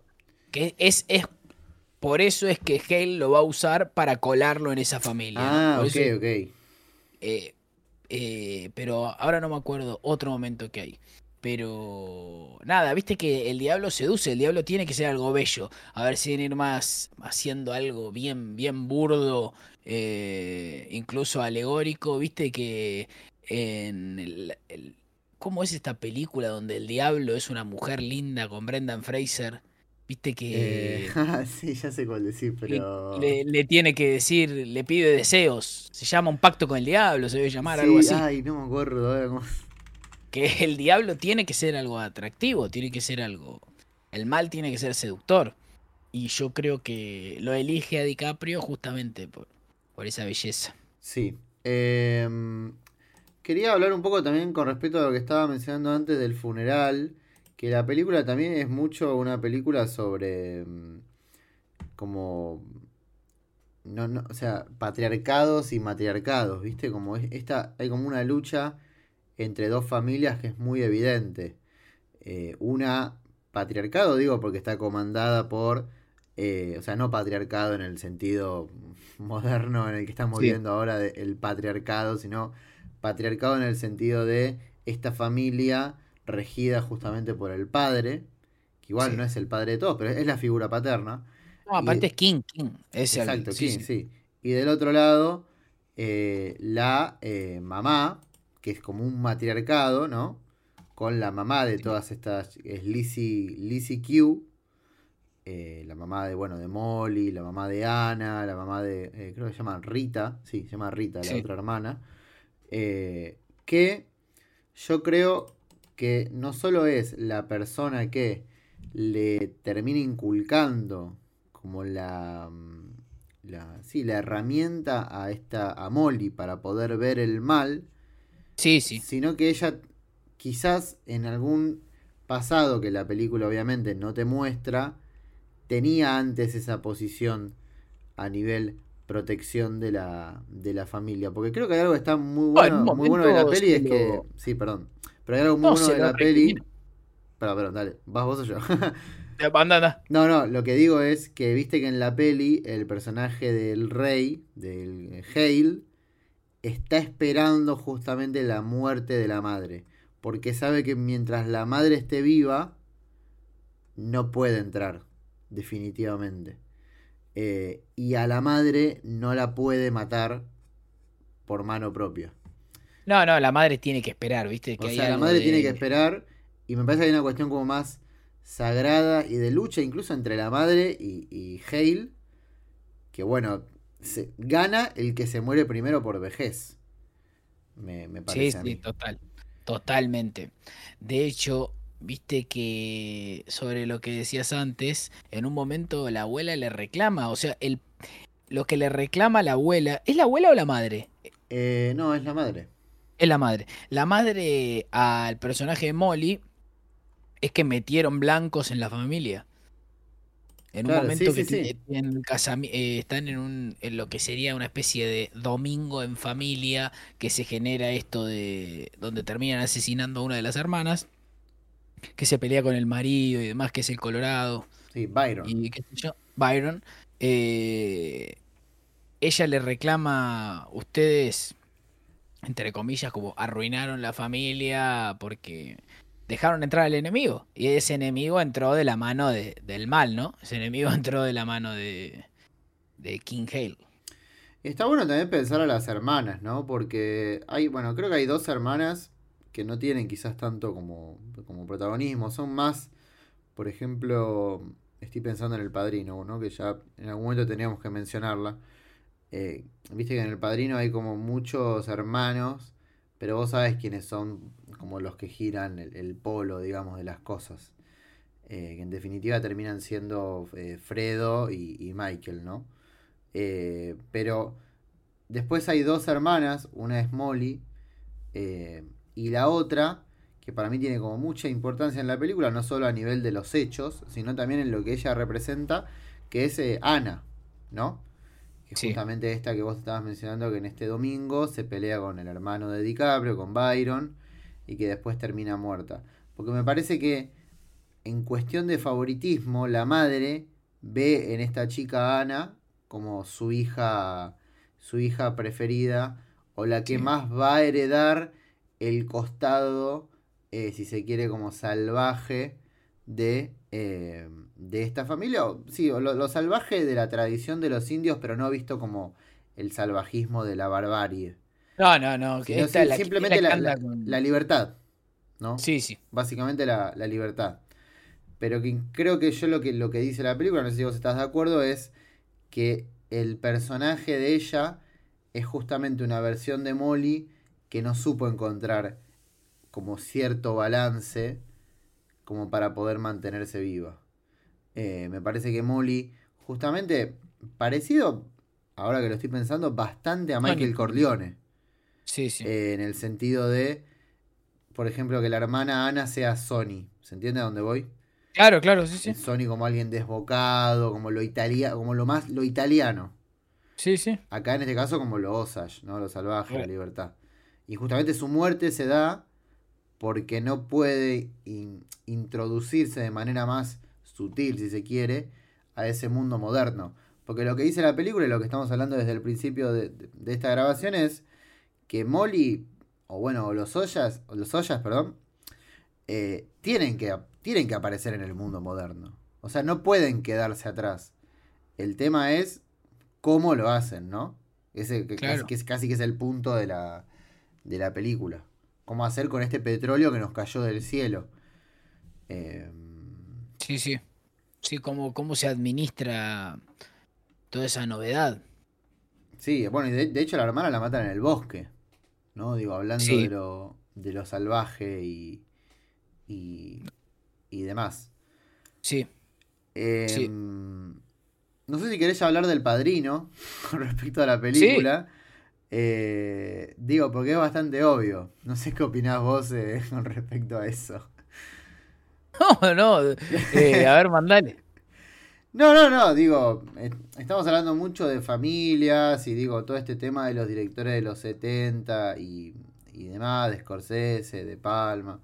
Y Coppola siempre tenía como esta frase, creo que también la tenía de Palma, ¿no? Como que el mejor era Scorsese, y bueno, más allá de las flores y demás, es evidente que en algún punto todos estaban tocando a lo largo de los años con respecto a las cosas que uno quiere contar y que Scorsese haya, digamos, abordado, si se quiere, el padrino desde esta temática, que igual ya lo había hecho, ¿no? Digo, en The Irishman, en fin, otras películas de, de mafia.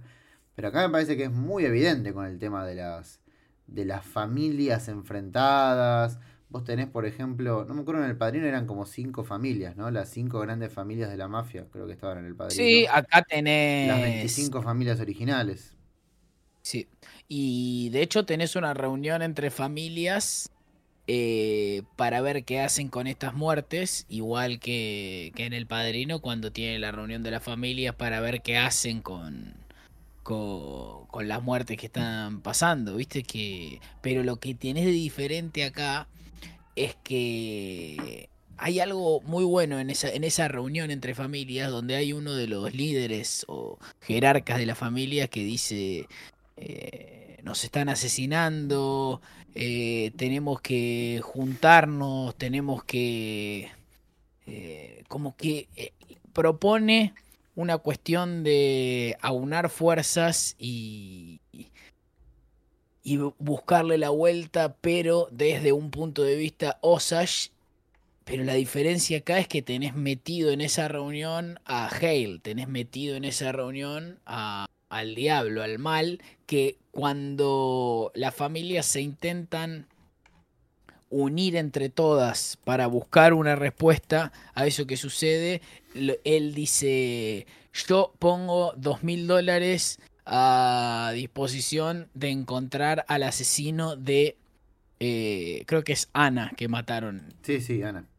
Y eso los vuelve a separar a todos, ¿no? Este, este mal que vuelve, vuelve a utilizar Eh, el dinero, el dinero, vuelve a utilizar el capital para, para separar a, a estos pueblos tradicionales que, que, bueno, no se pueden encontrar, no se pueden encontrar porque tienen, tienen al, al diablo metido, tienen al diablo metido en su, en, su- sociedad, en su tierra.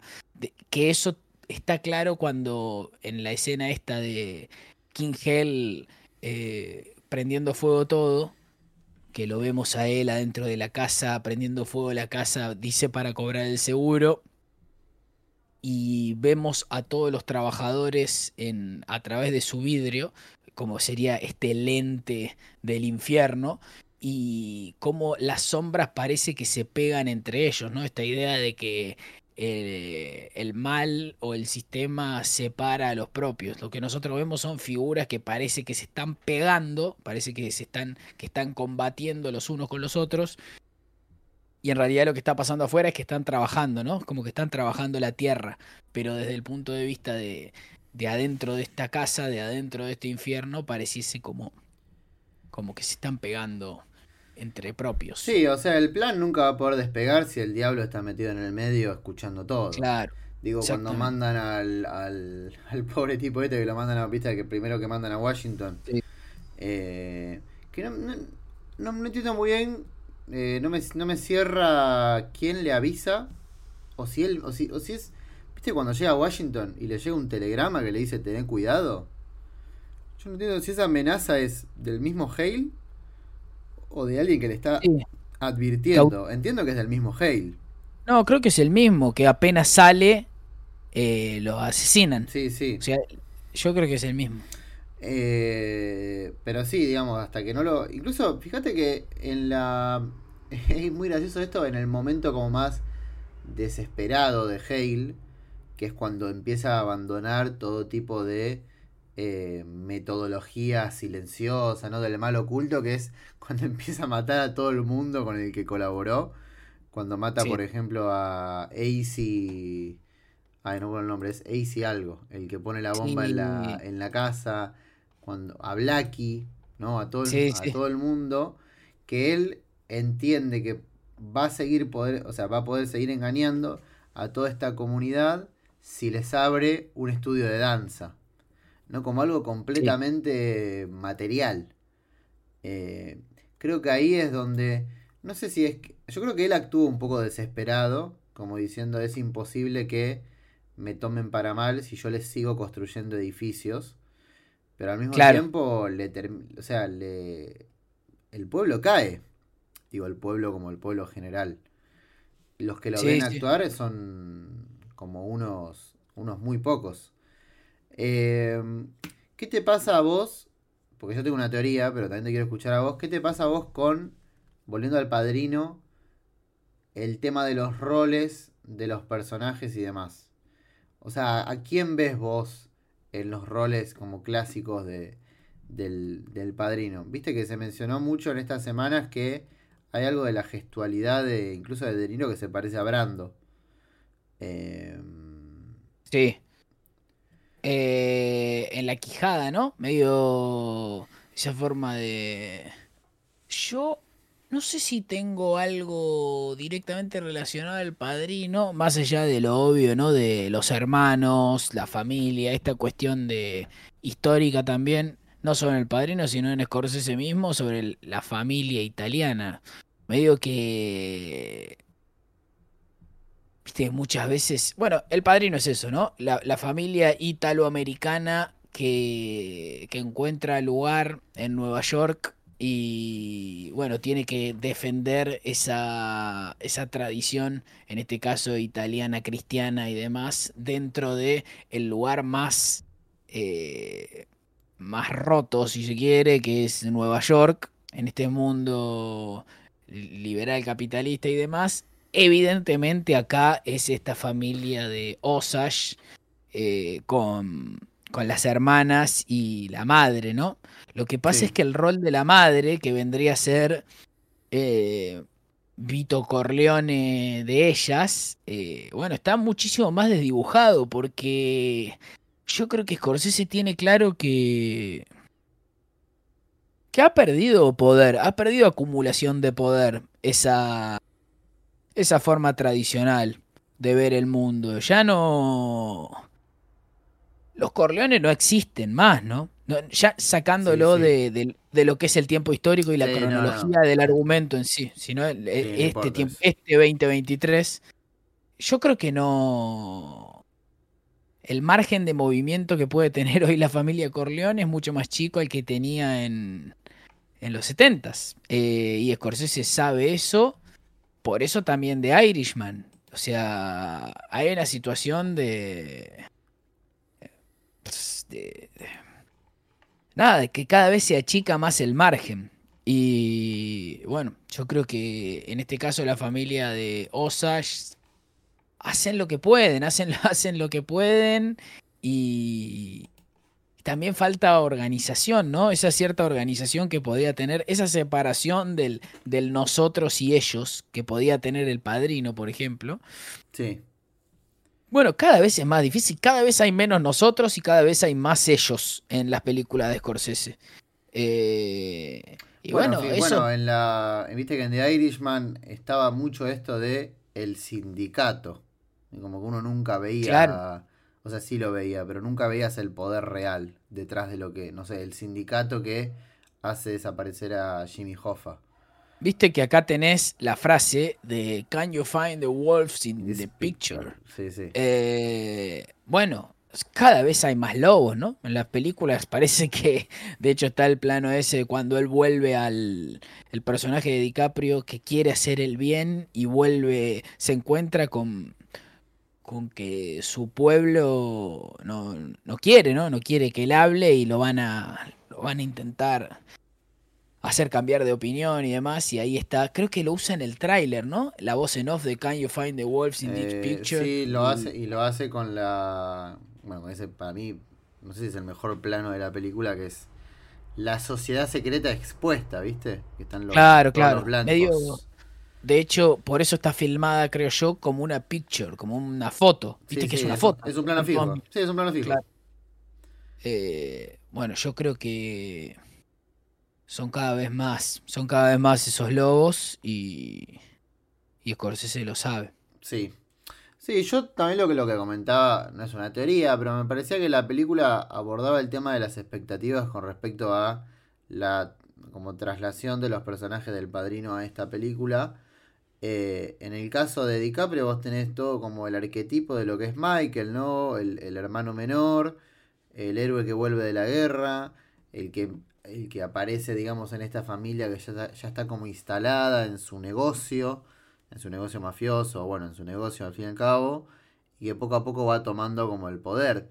Lo que termina pasando es que el, el personaje de DiCaprio, que vendría a, a- a empezar a ser este Michael Corleone, yo creo que termina un poco siendo Fredo. Digo, porque se vive mandando mil cagadas. O sea, primero no entiende nada, ¿no? Como el pobre Fredo que lamentablemente Sí. en dos películas no entiende absolutamente nada. Eh, y segundo, por la torpeza de todos sus, sus movimientos. Básicamente, lo que termina, creo que incluso lo que termina condenando a- al personaje de Niro es, encontró un, como este envase tan vacío, que está tan pero tan vacío, que llega a un punto que se le descontrola porque no puede cumplir la tarea más básica.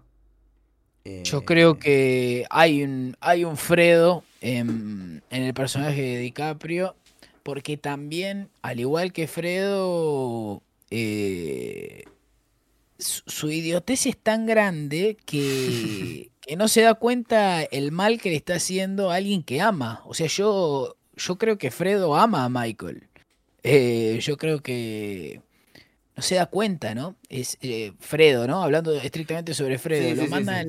a Las Vegas, conoce a estos, a estos lobos justamente en Las Vegas, conoce a estos, a estos enemigos en Las Vegas y ni, y ni él se da cuenta lo que está haciendo. Y yo creo que el personaje de DiCaprio hace lo mismo porque yo ni él se da cuenta, para mí, no sé cómo lo ves vos, él se da cuenta de que las inyecciones de insulina no eran insulina o eran insulina con, con veneno y demás, una vez que ella se lo pregunta en la mesa, viste que él cree que su confesión está completa, él cree que cuando se confesó en el... eh, en el juicio justamente, que él dice, me dice, hice esto, hice esto, hice esto, hice esto, después se sienta con ella y le dice, ahora estoy liviano, ahora estoy liviano, eh, tenía que hacer eso. Y cuando ella le dice, ¿qué me inyectabas? Y ahí él recién se da cuenta, él dice, insulina. Y ahí se da cuenta, o sea, ella le hace ver que, que evidentemente la estaba envenenando, sin saberlo. O sea, es tan boludo que no se dio cuenta que pasó por alto eso. Yo creo que hay muchísimas cosas en el, en el final de la película, en especial en esa, en esa última escena. Lo hemos discutido tanto con, bueno, con entre nosotros, incluso yo lo he discutido con mi, con mi papá, que es con el que fui a ver la película, con respecto al, al rol que tiene él en esto de darse cuenta o no de lo que, de lo que está haciendo. Yo creo que el personaje de él, en cierto punto, tiene una mezcla de estar mandado a hacer algo sin cuestionárselo eh, y al punto tal de tener como el amor de su esposa en el medio y creer a ciegas que efectivamente la está salvando. Eh, a mí lo que me genera un poco de dudas con respecto a su actitud es que no tiene ningún tipo de problema en matar al resto de la familia de ella. Sí. Entonces, eh, creo que con ella, digo, a ver, lo voy a decir así, con los demás, para él es mucho más fácil porque no hay amor, evidentemente. No Sí. le importa matar a, la, a los demás y tener eh, riqueza. Ahora, cuando el paso final para tener esa riqueza es matar a la mujer que amas, ahí se le complica como un poco más. Eh, y con respecto a la frase final, que era lo otro que quería decir, yo creo que la condena de él no parte tanto por no haberse dado cuenta hasta ese momento de lo que estaba haciendo, sino por el no. Eh, porque en el momento en el que él se da cuenta de lo que estaba haciendo y decide aún así no decirle la verdad o decirle, dicho en criollo, che, mi amor, tenés razón, que él se termina condenando. Y lo que él dijo anteriormente a ella de tener la conciencia limpia, se le vuelve a ensuciar hasta que se muera. Eh, o sea, se, se entierra solo. Y ahí de nuevo está para mí la comparación más grande con el padrino, que es justamente la escena final de eh, Michael y Kay. Sí. eh, con- y, y- y literal en el diálogo, que es tipo el no. Ahora, el no de Michael parte ya de una posición de poder consolidado, ¿no? De dominio sobre el otro y demás. Y acá eh, parte de este como esta falta de, si se quiere, mm, no sé si valentía es la palabra, pero como no termina, no puede terminar de reconocer que a la persona que él estaba amando también la estaba matando. Claro. Eh, pero lo que está bueno de esa comparativa es que el no condena a los dos, por más que el camino sea distinto. Porque Claro. ese no es el principio del final de Michael Corleone en el resto de la saga. Y acá es el final de, del personaje de DiCaprio. Eh, Sí. Y de nuevo, el que cier- la que cierra la puerta es ella. Y eso es al revés del padrino. Claro. Eh, y también es muy parecido. Me estoy haciendo muchas conexiones, ¿no? Pero es- el final No. de The Irishman. De él solo en la De habitación. él solo en la habitación. Sí. Sí, sí. Eh, Sobre el final, eh, los es una novedad, ¿no? Los últimos cinco minutos decís. Sí, sí, sobre el final, final. Yo no sé si Eh, él lo había hecho. A mí me agarró por sorpresa, pues supongo que a todos, ¿no? Sí, sí, por supuesto. Eh, Pero- yo, no creo que hay una. Creo que hay una. Y para mí es. Pero estás hablando de Scorsese o Sí, del de cine. Scorsese, de Scorsese. Para mí hay ¿Cuál? una que es el final del Rey de la Comedia. ¿Cuál es la última escena? Y, y el último- la última escena es esta de la vidriera que está en la televisión. Se ve el programa de él en la televisión y cuando tira la frase de Better to be king for a Sí. day than smoke, sm- smoke for a lifetime. Sí. Creo que eso es lo más Eh, cercano, porque ahí un poco está el personaje de De Niro hablándole al espectador. de- Ah, bueno, está la- bien, pero vos la película. estás hablando sobre una interpretación. O sea, diegéticamente es el personaje haciendo su, su monólogo en televisión. Creo que se rompe igual un poco lo diegético ahí. Ah, sí. Pero igual te digo que es lo más cercano. Sí, sí, no. Es lo que más se acerca, no me parece al nivel ni en pedo. Hay algo. Igual acá tampoco es una película flashera, viste que te dicen que es como el radioteatro de J. Edgar Hoover, que bueno, era, algo de verdad, tipo las noticias también se informaban así. No, yo no creo. No, es algo tirado de los pelos, pero sí, perdón. No, no creo que sea algo... Es una decisión, evidentemente es eh, algo que se dice muchísimo. Bueno, vamos a evitar decirlo si se dice muchísimo. Pero sobre exponer, exponer al lenguaje como un artificio en sí, ¿no? Hay algo ahí de, de decidir. A mí me, me, gusta mucho que se pegue, que, vuelva al rito, ¿no? La película empieza con un rito y termina con un rito. Y que ese rito sea introducido por. Primero que Scorsese decida, decida decir: Yo lo que hago es un radioteatro. O sea, yo lo que hago es cine y el cine...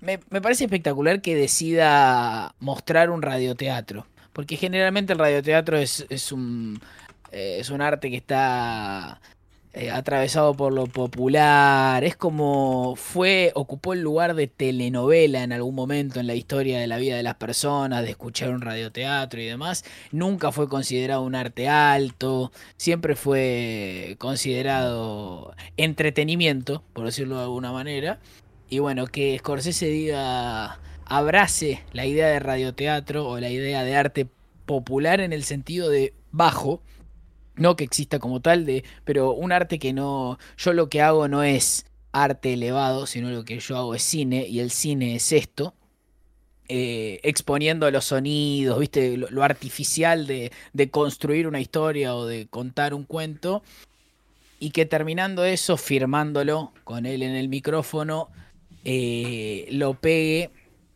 al rito de los Osage, eh, sosteniendo esa, ese mundo tradicional o esa segunda historia simbólica, si se quiere, sobre la película que, que acabamos de ver y un poco decir que el cine, además de ser un radioteatro, puede ser un ritual, un ritual que el rito, recordemos que es eh, una serie de repeticiones o de pruebas que nos conecta con lo sagrado eh, que Corsese diga, yo lo que hago es eh, un radioteatro, yo lo que hago es cine, cuento una historia en la que eh, emulo que la gente se dispara o que meten preso a alguien, viste que hace estos sonidos en el radioteatro. Y además, esto puede ser un rito, justamente, un rito que, que mantenga, mantenga cierta visión del mundo tradicional eh, bueno, es, toda una decisión, ¿no? Medio que lo, los que están espiando al principio el ritual, si queremos, somos medio nosotros viendo la película, que esa película, si queremos, puede ser un rito para, para, para conocer una verdad más grande que, que la historia que nos acaban de contar. Bueno, vos fijate que también es muy inteligente cómo la película va presentando al cine a nivel diegético, ¿no? Eh, digo, esta, estas veces que los personajes están en salas de cine viendo, no, ni siquiera viendo películas, sino viendo, por ejemplo, cómo se veían las noticias en su momento. No, esto que siempre se, esto que siempre no, digo, esto que se sabe históricamente de que en las funciones de cine antes te pasaban eh, las noticias, un corto y después la película. Eh, mm cómo las noticias, estas historias del mundo de alrededor le llegan a la comunidad, eh, o bueno, las distintas comunidades por eh, el cine, la pantalla. Eh, incluso hay una escena que está Hale con Blackie, que están viendo una peli, ahí sí están viendo una película y es cuando le dice lo de, cuando está limpiando todo el mundo, bueno, el personaje de Niro le habla en la, en la sala de cine a, a este tipo Blackie. Eh, pero me parece no solo a nivel diegético, sino que también está haciendo como todo un... Si toda la película es un pasaje de lo tradicional a lo moderno, eh, el cine tiene que estar atravesado en cierto punto por, por esa cuestión.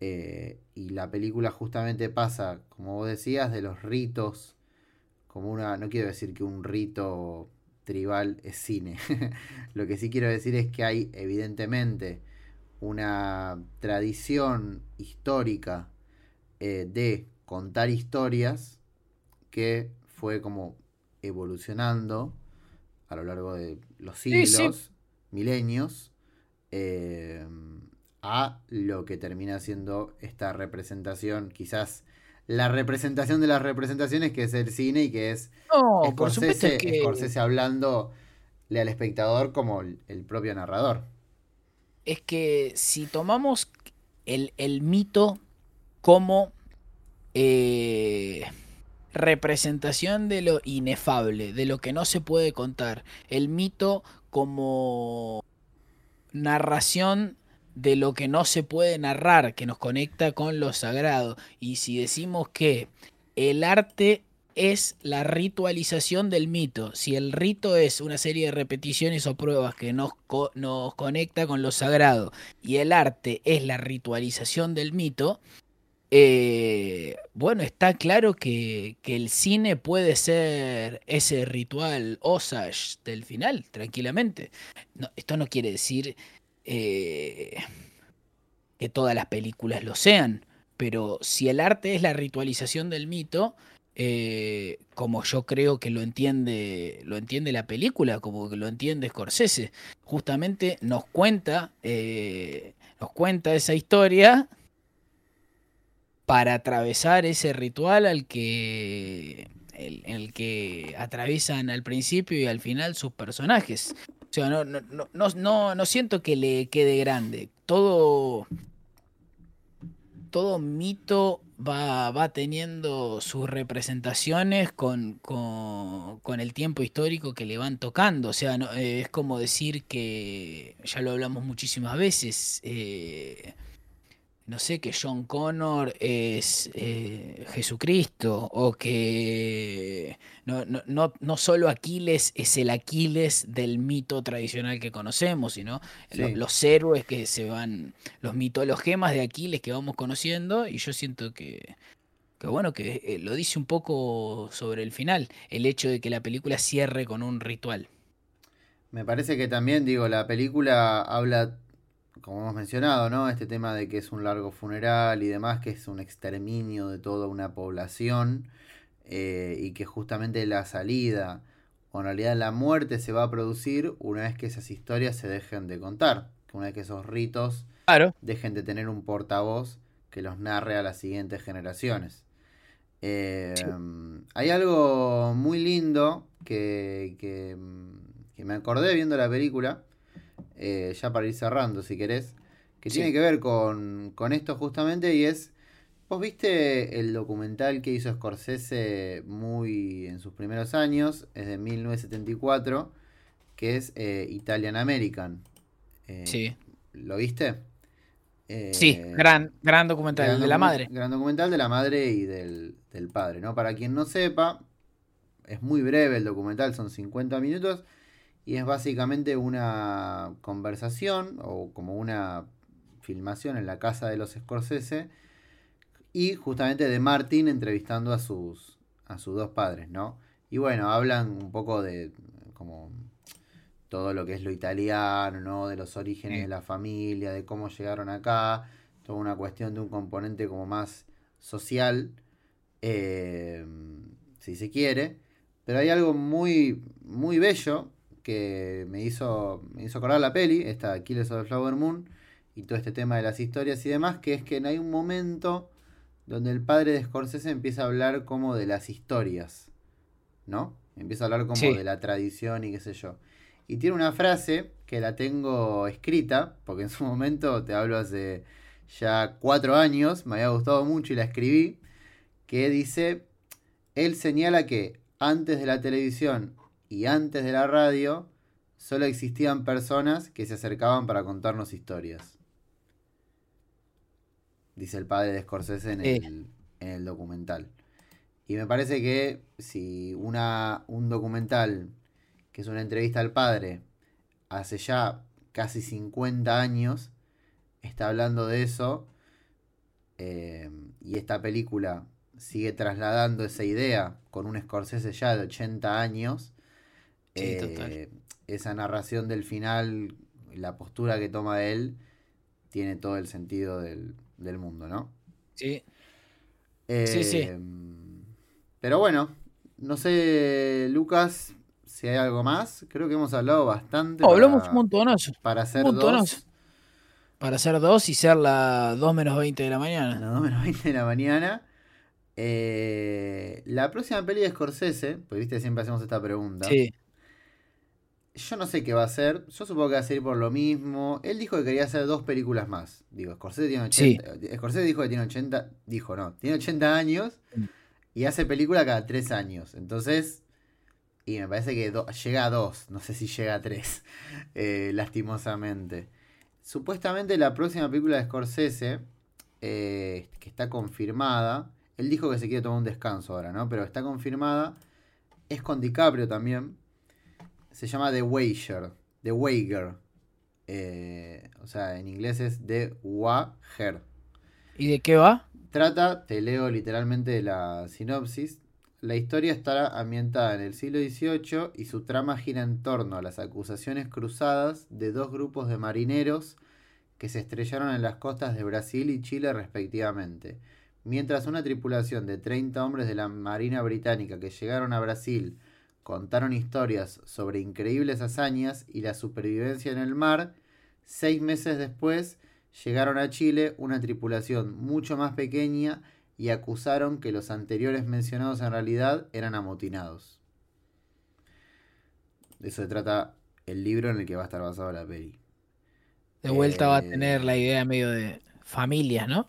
Sí, o de las historias y demás. Sí. Eh, me encanta que Scorsese se ponga a hacer una película de batallas navales eh, del siglo XVIII. Eh, Medio parece comandante de mar y guerra de, De Peter Weir, claro. Sí, y tampoco me parece casualidad que vuelva, si se quiere, a un género muy del Hollywood clásico. Digo, ¿quién carajo hace películas de barcos hoy? Sí. Porque la de Peter Weir Sí. es, la, es la última. Y ya pasaron casi. Muchos años, sí. Creo que lo último de barco. Pirata del Caribe, pero Pirata del Caribe es. Iba a decir, decir. inflación. Ah, por eso, sí, sí, sí. Eh, pero bueno, Y, y Sí. Capitán de Mar y Guerra es un peliculón increíble. ¿sabes que no la vi? La ver. No, peliculón, peliculón, pero. Sé que estuviste viendo mucho. Ya que te tengo acá, te digo, ¿no? Sé que estuviste viendo mucho a Peter Raro. Eh, Estuve viendo, casi repasando todas, te diría. Eh, A mí, me increíble. falta, a mí me faltan un par. Pero es uno, es uno de, amerita mi- episodio es uno de mis directores favoritos, ¿eh? También. 100%. Amerita un, Cracosia especial largo donde todos vemos las. Porque son todas. Son todas un buenas. autor. no, un autor increíble, boludo. Un autor increíble. Sí, Increíble. Quizás en el futuro suceda, ojalá. El año, Sí, que, viene, sí. el año que viene podría ser una, una real tiene posibilidad. Green, Green Card es una comedia romántica, que es uno de mis géneros favoritos, que yo no había visto nunca, y para mí, top, top 5 comedias románticas de la historia. Ah, bueno, para ahora. No, no, no, no. No, comedia, no, no, no, perdóname. No, Billy Wilder lo estoy dejando afuera, pero digo, de, de- del Hollywood clásico para acá, eh, top 5, sí o sí te diría. De lo moderno decís. Sí, sí, de lo moderno, peliculón increíble. Bueno, bueno, quizás el año que viene lo, lo tengamos en, en carpeta. Sí, sí. Por lo pronto, bueno, Lucas, muchas gracias. Muchas gracias, no, te, estoy hablando, te estoy hablando como si fuese un invitado. estoy tan acostumbrado a hablar con invitados que... que- bueno, Ahora Lucas, se van a. Se van a Mar del Plata, ¿no? Sí, quería decir eso, porque no me lo, no me lo puedo, no lo puedo no mencionar. Nos vamos a Mar del Plata con Citric. Sí. Eh, vamos a estar a partir, bueno, yo voy a estar a partir de literalmente mañana, porque ya es primero. Yo me voy en 24 horas o 28 horas, yo ya estoy en el tren, ponele. Voy a estar desde el 2, yo desde el principio, y eh, Citrix se va a sumar el viernes, creo, o el sábado. Eh, vamos a estar cubriendo el festival como todos los años. Eh, lo más probable es que el formato del episodio sea el mismo. Eh, y ya, creo que eso, la verdad. No tiene mucho, mucho misterio. Estamos muy contentos de poder ir nuevamente al, al festival. Eh, para ver películas. Para ver películas y demás. Y tampoco se olviden, hablando del festival, que en el Patreon de Cracosia está eh, subida la charla que hicimos con. que hice yo con Ale Tevez, repasando todo el catálogo. Entonces a quien le interese escuchar eso, lo puede escuchar en el, en el Patreon de Cracosia. Eh, así que bueno, nos estaremos viendo por Mar del Plata. Vamos a estar subiendo un montón de historias y contenido ahí en Instagram y en Twitter. Eh, más allá del episodio. Así que bueno, esperen bastantes cositas. Eh, y bueno, Lucas, supongo que nos volveremos a ver en el episodio de fin de año. Sí. No está definido y sé que viene. A vos se te viene un fin de año muy cargado. así que veremos qué pelis hablamos. Porque hay algún par que está bueno como hablar de este año. Eh, y ya veremos qué onda. Pero eso ya para, para diciembre. Eh, así que bueno, no, gracias a todos por escuchar. Eh, y nos estaremos viendo en el próximo Cracosia. Saludos. Adiós.